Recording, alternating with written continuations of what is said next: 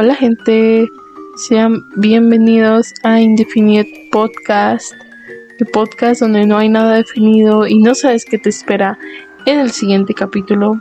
Así que hoy... Es que no quiero suspirar cerca del micrófono hoy. Entonces, así que hoy, eh, como ya vieron por el título del video, va a haber un topo. Para este punto no sé cuántas vaya yo a decir pero van a ser algunas, algunas leyendas mexicanas que yo voy a, contarles. ¿Por qué leyendas mexicanas? Pues porque yo vivo, vivo en México. so, entonces les voy a ir contando básicamente lo que me acuerde de las leyendas, como me las contaron a mí. Entonces, pues Welcome back. Y ya dejen ver si se escucha bien y si no, pues no sé qué voy a hacer. Pues ya regresé chingado. ¿Qué pedo? So, espero esté en lo correcto para contarles algunas. Quizás la más famosa es la de La Llorona, ¿no? Entonces vamos a comenzar por esa. La Llorona, eh, como a mí me la contaron, yo vivo en un estado que se llama Veracruz, que está en México. Y bueno, en este estado hay varios ríos, bueno, vivimos cerca de la costa, entonces Veracruz es costa, yo vivo cerca, vivo en la capital. Entonces siempre me decían, hay un lugar que se llama Jico, entonces me decían que la llorona se aparecía porque hace tiempo, cuando llegaron los españoles, una chica muy joven se casó, se enamoró de un español, ¿vale? Entonces eh, pues el español la embarazó y tuvo dos hijos con ella, pero el español jamás quiso casar con la chica. Entonces, ¿qué hizo la mujer? Eh, básicamente el hombre cuenta la leyenda, pues cuenta la leyenda que este compadre eh, se iba a casar con una mujer pues de su clase o española pues y la mujer se enojó tanto porque ella pues ya tenía dos hijos del, del morro este y y lo que hizo fue que fue a un río que está en Jico y ahogó a sus dos hijos. Eso es lo que a mí me contaron. Entonces necesitas contexto para esta, esta leyenda. Entonces eh, ahoga a sus hijos y de repente se arrepiente. Se arrepiente, se arrepiente y se suicida también ahogándose en este río. Y eh, es por eso que la mujer sale gritando todas las noches la llorona eh, perdón, sale las noches hay mis hijos. Eh, y bueno, hablando de la llorona, les quiero contar la historia que me contó mi papá, que la verdad pues yo no creo en estas historias, pero pues mi papá dice que es verdad, que porque a él le pasó. Mi papá, eh, bueno, la familia es muy aficionada a las luchas, ¿vale? Eh, toda mi familia le gustan un montón las luchas, la, la lucha libre lucha libre mexicana que son los güeyes con máscaras y todo esto, son luchadores que pues su condición física no es super wow, sin embargo pueden ser gorditos, flaquitos y todo, simplemente se caracterizan por tener una máscara o tener algún nombre y eso, entonces tú vas y tal. Aquí en, en mi ciudad hay una arena que se llama Arena Jalapa. Esta arena está en el centro de la ciudad y mi papá ya era muy muy tarde entonces decidió venirse a la, bueno, irse a la casa donde vivían antes caminando, ¿no? Eh, porque vivían cerca, entonces dijo, pues yo me voy caminando, no hay problema, y se fue caminando. Eh, se fue a esa casa caminando, eh, para llegar a la casa tenían que subir unas escaleras, entonces realmente no estaba como muy cerca de, de era un camino de escaleras, pues, no estaba cerca la casa de la carretera, ¿no? De la calle. Eh, él dice que llega, sube y, y al momento de ir subiendo, como que va escuchando a alguien que va gritando, pero pero muy rápido. Mi papá es esas personas que tú les dices algo y se van, o sea, que, que escucha algo de, de, de murmullos o de, de, fiesta o de desmadre, como decimos aquí en México, y él va a ver, o sea, él va a ver, si es la vecina peleando con el esposo, él va a ir a ver a ver qué esté pasando en la calle. Entonces mi papá regresa, baja esas escaleras para la calle. Entonces él estaba esperando porque eh, esa voz que dice que él escuchaba que venía muy rápido, que era una mujer gritando, no hay mis hijos, pero sí grita. ¡Ah! Entonces él dice que cuando él va bajando y se queda a la orilla de la carretera, ya tocaba que le, que llegara a él esa, o sea, que ya que viera lo que estaba sonando. Sin embargo, cuando él llegó a la, a la carretera, nada pasó. Y justo donde él estaba, ese sonido se apagó y volvió a aparecer más adelante de la carretera. Entonces él dice que no sabe qué fue, que básicamente que donde él estaba se dejó de escuchar todo ese trayecto hasta llegar más adelante de la carretera. Y bueno, pues eso pasó. La verdad que les voy a decir que yo digo puede ser, pero mi papá acostumbraba por esos tiempos echarse unas dos, tres cervezas. Entonces supongo que estaba bajo el efecto del alcohol. Aparte venía caminando desde el centro, entonces como que de noche y sabes todo mareado.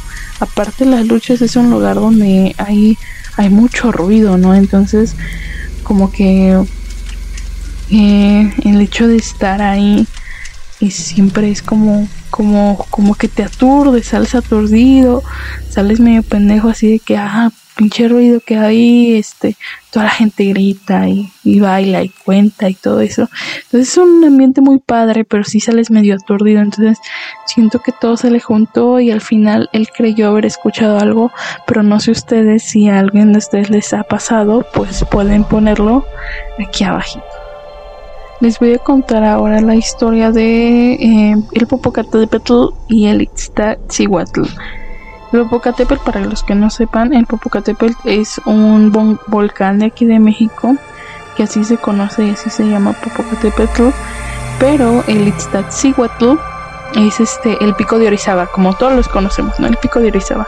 Entonces realmente pues, no sé qué le ven de cerca, pero pues sí están supone que están cerca, ¿no? Hagan de cuenta que estos hacen referencia a dos personas. Una era esta, esta, este chico eh, que era Popocatépetl, era un guerrero. Antes eh, aquí en México pues se manejaba como que, digamos, eh, en las culturas antiguas era como en el ajedrez, los reyes, los peones y todo eso. Entonces era una jerarquía, ¿no? Entonces un guerrero pues básicamente eh, eh, pues no, no, no podía estar con una, una princesa, por así decirlo. Él, igual era una princesa, era la hija del rey. Entonces, este... Eh, hagan de cuenta que ellos habían hablado de su amor y un güey los escuchó. Este pinche cabrón, eh, bueno, hagan de cuenta que Popocatépetl tuvo que irse como que a la guerra, ¿no? Y como ya el otro güey los había escuchado y también se enamoró de la morra esta, eh, le dijo de que, eh, güey, eh, ¿sabes qué, amiga? Eh, tu vato se murió en la guerra. Y sin embargo, pues Popocatépetl le había dicho a igual, oye, pues yo cuando termine la guerra, pues voy a regresar, ¿no? O sea, voy a regresar a verte, voy a regresar para casarnos y tal, tal, tal, tal, tal. Entonces, como le dice esto, este, este güey a, a igual, oye, pues se murió este vato. Y igual se, se puso muy triste y tal, entonces se decidió matar, decidió matarse. Eh, entonces llega Popocatépetl de la guerra y, y pues hagan de cuenta que, que eh, estos güeyes, pues este güey se dio cuenta así de que a la madre, pues se murió mi morra y entonces eh, lo que hizo fue también matarse, ¿no? Eh, entonces se supone que los dioses vieron que su amor era muy, muy, muy grande, que los hizo volcanes y que estaban, o sea, estaban juntos en forma de volcanes. Y pues esa es la historia de el Popocatépetl y Iztaccíhuatl. Otra leyenda muy común de aquí y principalmente del estado de Veracruz es la de la muleta de Córdoba. Entonces esta, esta historia cuenta algo bien, bien raro. Antes a las personas que se dedicaban a la herbolaria los consideraban brujos, ¿sale? Sea, fueras hombre o mujer, te consideraban un brujo y te quemaban. O decían que tenían pactos con el diablo, o no sé, tal cosa. Lo que a mí me contaron es que esta morra, eh, momento, es que según esta morra, eh, andaba pues de segunda en la noche se veía que salían bolas de fuego de su casa, que pues salía alguien volando una escoba, todo, todo muy peliculesco, ¿no? Entonces, este, pues la gente dijo de que, eh, pues esa morra es bruja, esa morra, no sé qué, pues deberías de matarla, ¿no? O sea, ya se debería de, de matar, ¿no? Que es como en el, en un video, no me acuerdo quién, quién hizo un video de música que se supone que los queman, ¿no? Que o sea, la historia gira en torno a que era un güey que estaba con plantas y lo queman al final, ¿no? Entonces, este, ah, pues lo mismo le pasó, entonces la fueron, la agarraron y básicamente fue condenada a la hoguera por el santo oficio y pues ya, la chingada. Bonfire, papá. Eh, entonces, este, eh, se le había considerado para irse a la hoguera, pero pues al final no sé qué pasó. El caso es que ella terminó pues en la cárcel, ¿no? Y una noche antes de que la fueran a quemar, eh, la morra este empieza a hablar con el guardia, ¿no? Y le dice como, eh, pues chécate este barquito. Ella era muy buena pintando, ¿no? Se supone que ya dibujaba muy bien. Y que le dice como que al, al guardia, ¿no? De que, eh, mira este barquito, está muy bonito, pero no te gustaría que flotara. Y como que el guardia se le queda viendo así como de, pues no sé, pues maybe sí, pero pues cómo vas a hacer eso tú, ¿no? Entonces este, le dice de que no, pues sabes que yo puedo hacer que flote. Y entonces empieza a mover el barco en la pared, o sea, rayó la pared y le dijo eso al guardia y se empieza a mover el barco, ¿no? Se supone, ¿no?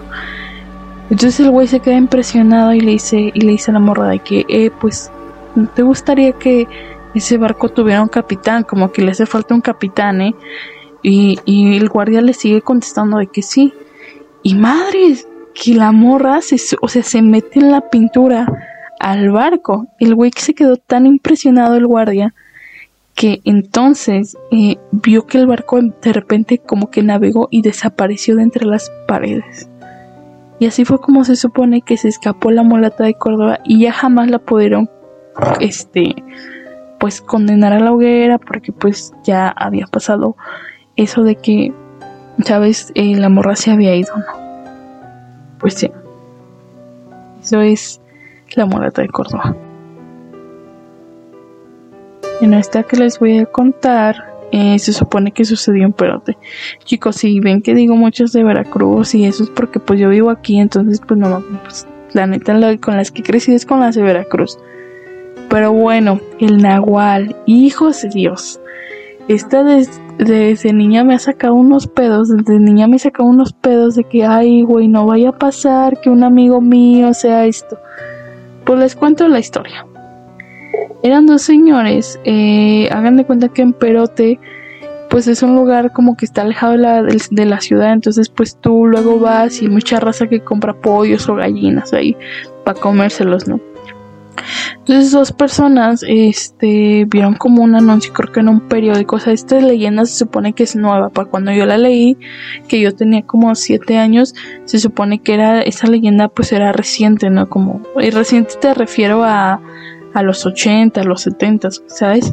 Se supone que dos señores vieron en el periódico un anuncio que decía de que, eh, pues vendo pollos, no, vendo, vendo pollos, ¿no? Entonces estos güeyes pues fueron a pelotear una pareja de señores. Eh, y hagan de cuenta, ay, esta como me la sé de memoria, pues va a ser bien fácil.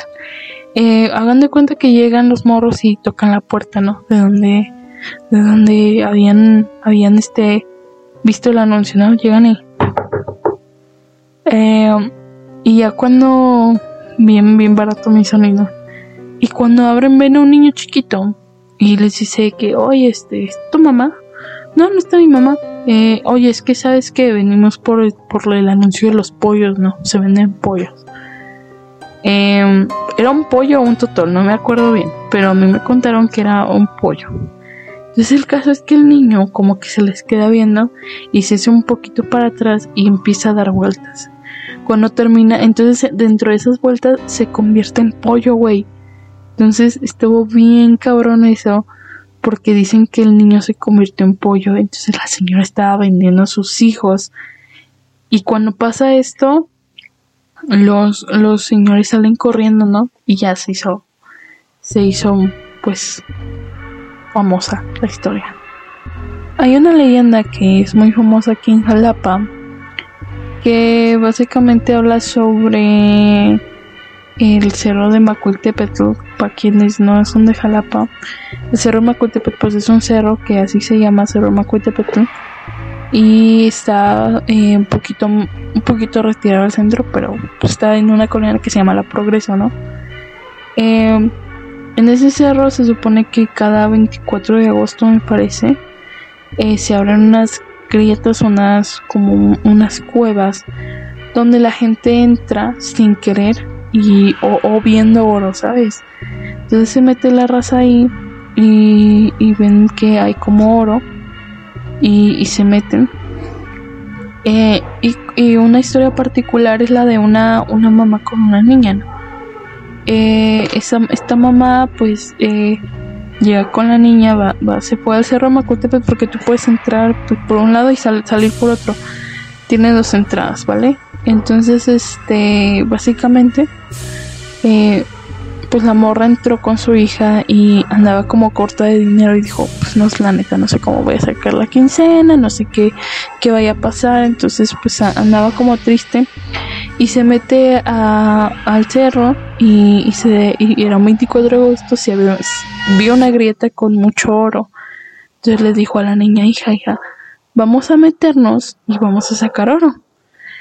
Eh, la niña iba como enferma, o sea, por eso también andaba como triste, porque la niña iba como enferma. Entonces, lo que hizo la señora se mete y empieza a darle dinero a la niña, o sea, la niña la llevaba cargando y le empieza a dar dinero y la le da dinero. Entonces, la niña, pues, tenía toda su, todo su cuerpecito lleno de dinero, lleno de oro, pues.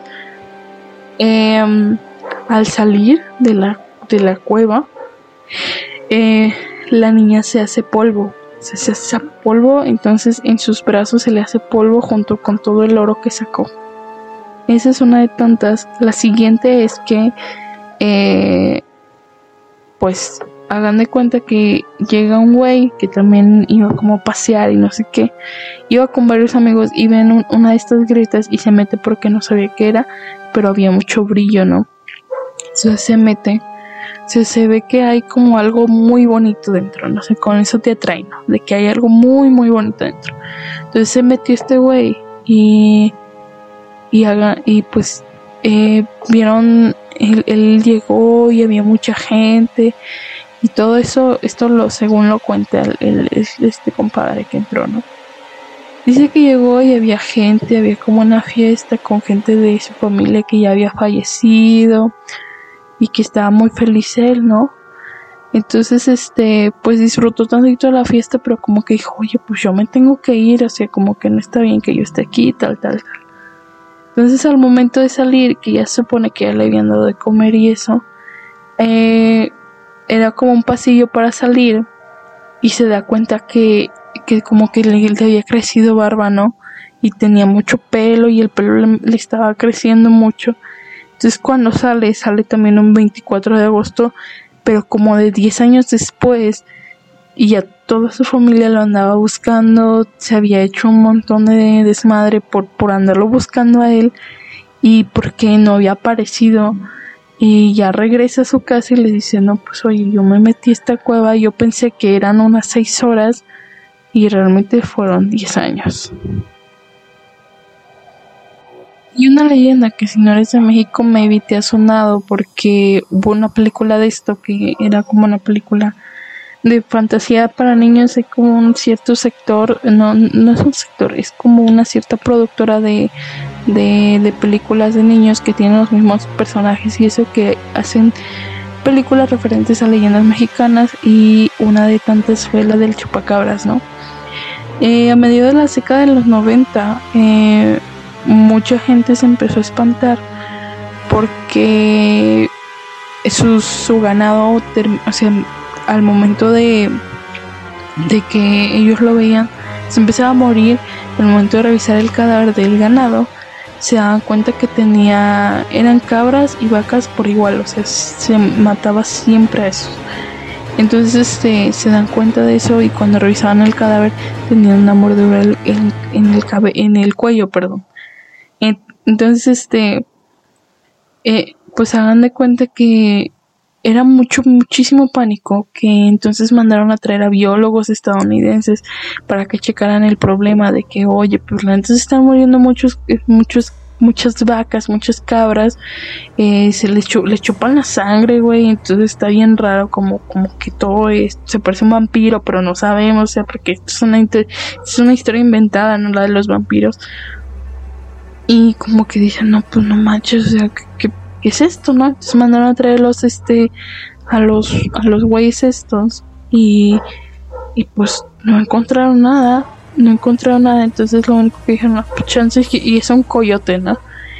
El misterio radica en que en que real, en que nunca nunca se encontró, güey, nunca se encontró a la persona que a la persona o el animal. Sin embargo, pues para esa época pues ya había fotos, ya, había este cámaras y eso entonces hay varios videos y varias, este, perdón, varias cosas, este, que, que se han grabado, o sea, material visual de este ser que no sabemos qué sea. Y, y, y, pues hagan de cuenta que pues anda, anda matando cabras. Eh, la película lo quiso hacer de una manera diferente. Eh, yo por lo que me acuerdo, la verdad no la vi para esta, perdónenme. Pero yo la fui a ver al cine. Eh, me acuerdo que se supone que creo que al final no era un coyote, sino más bien era como una persona que les mordía eso o que les hacía ese daño para llevarse no sé qué. Pero lo habían confundido con un ave gigante que era como un dragón, lo que yo recuerdo de la película. Ya la película es muy viejita.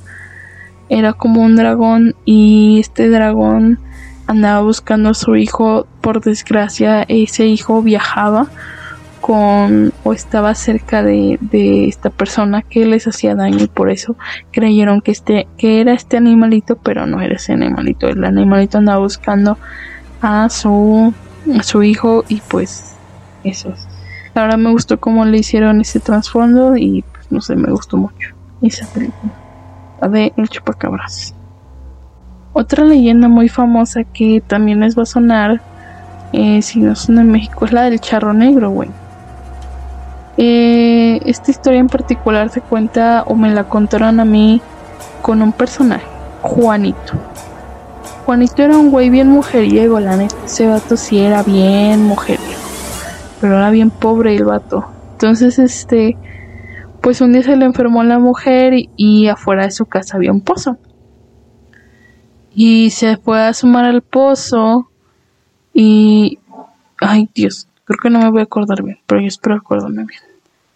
Eh, hagan de cuenta que este güey se fue a sumar al pozo y vio una serpiente, ¿no?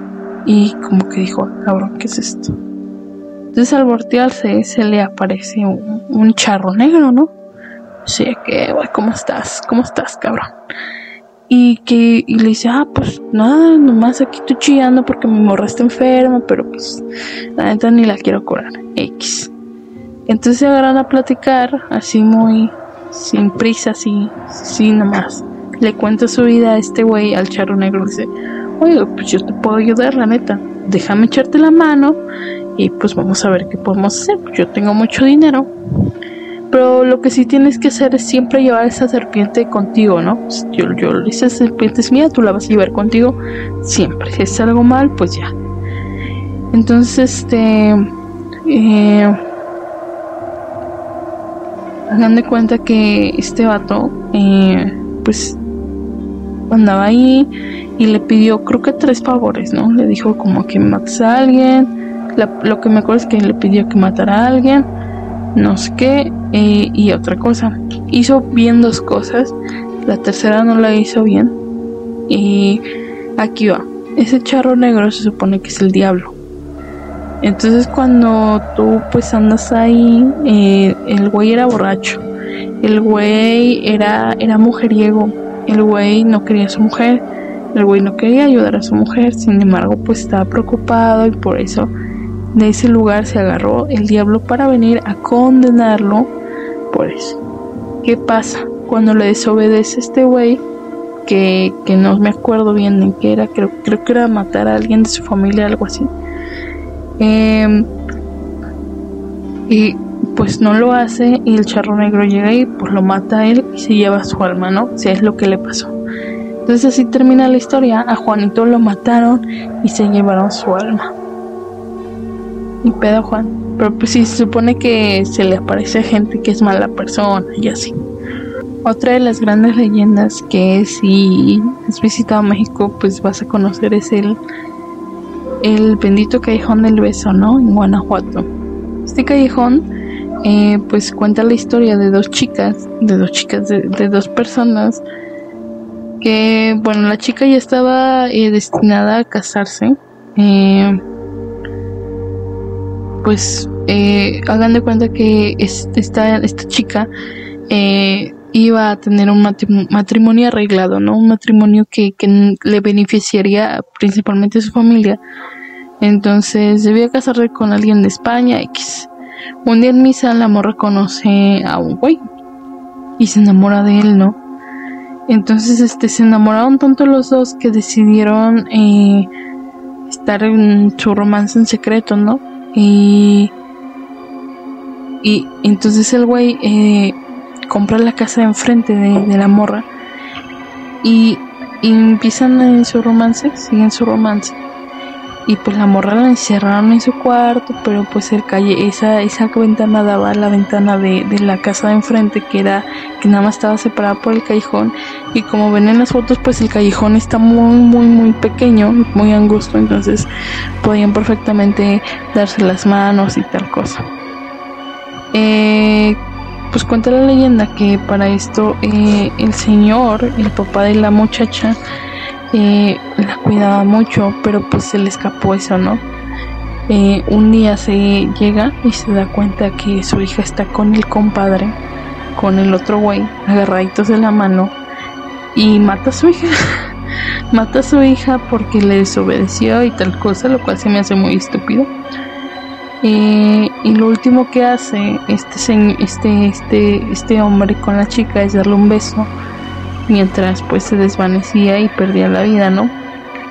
Entonces es una historia bien curiosa eh, porque se supone que con esa, con esa situación le dio una magia al callejón que si tú te das un beso en el callejón ese amor te dura toda la vida. Deberíamos preguntarle a alguien que se besó ahí si, si realmente sigue con su pareja o si se casaron o algo. Y pues se supone que eso es lo que pasa. Por último les voy a contar una historia que eso sí es de aquí de Jalapa. Esta historia cuenta que eh, hace mucho tiempo había algunos sembradíos aquí en Jalapa. La gente sembraba maíz principalmente.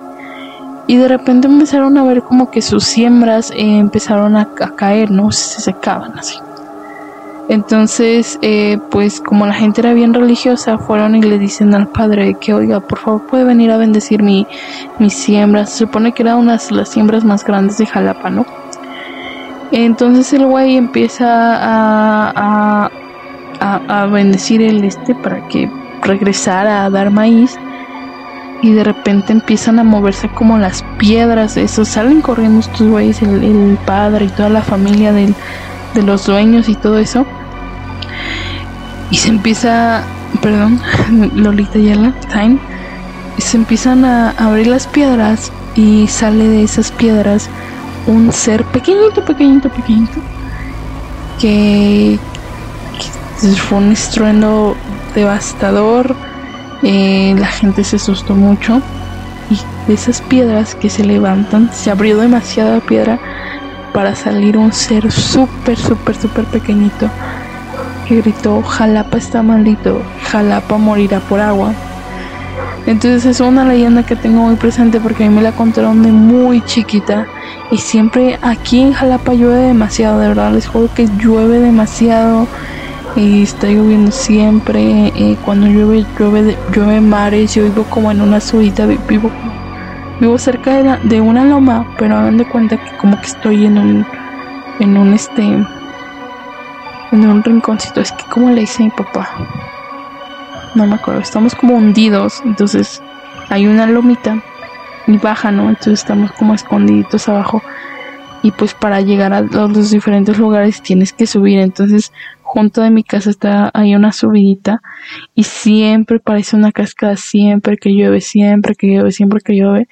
Entonces, siempre que pasa eso de que llueve, siempre recuerdo la leyenda de que dice Jalapa morirá por agua. Y, me pongo a pensar y digo, ay cabrón, puede que sea cierto porque Dios. Aparte después de eso, eh, hubo un día que llovió mucho, que no me acuerdo qué año fue. Eh, pero habían hecho un anfiteatro, en un lugar cerca de Guapexpan, para los que no sepan que es, para los que están en Jalapa saben que es Guapexpan, donde ahorita está el IMAX, que creo que así se llama así. Eh, Maggie, ¿cómo se llama el...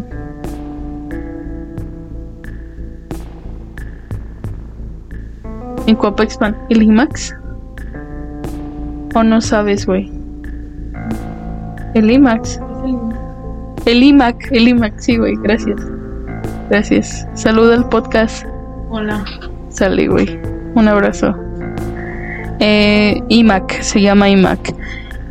Eh, y pues ahí era un anfiteatro y hagan de cuenta que anfiteatro, no sé si lo vi. Hagan de cuenta que un día llovió un montón, se hizo una inundación, mató gente, eh, derrumbó casas y todo eso. Y cada vez se comprobaría más que realmente Jalapa pues sí morirá por agua. Y bueno gente, espero te haya gustado este podcast. Espero lo hayas disfrutado un montón. Espero estés feliz y te vaya bien en todo lo que hagas. Eh, ¿Qué más? Nada más. Eh, suscríbete, síguenos. Güey, el micrófono se cayó.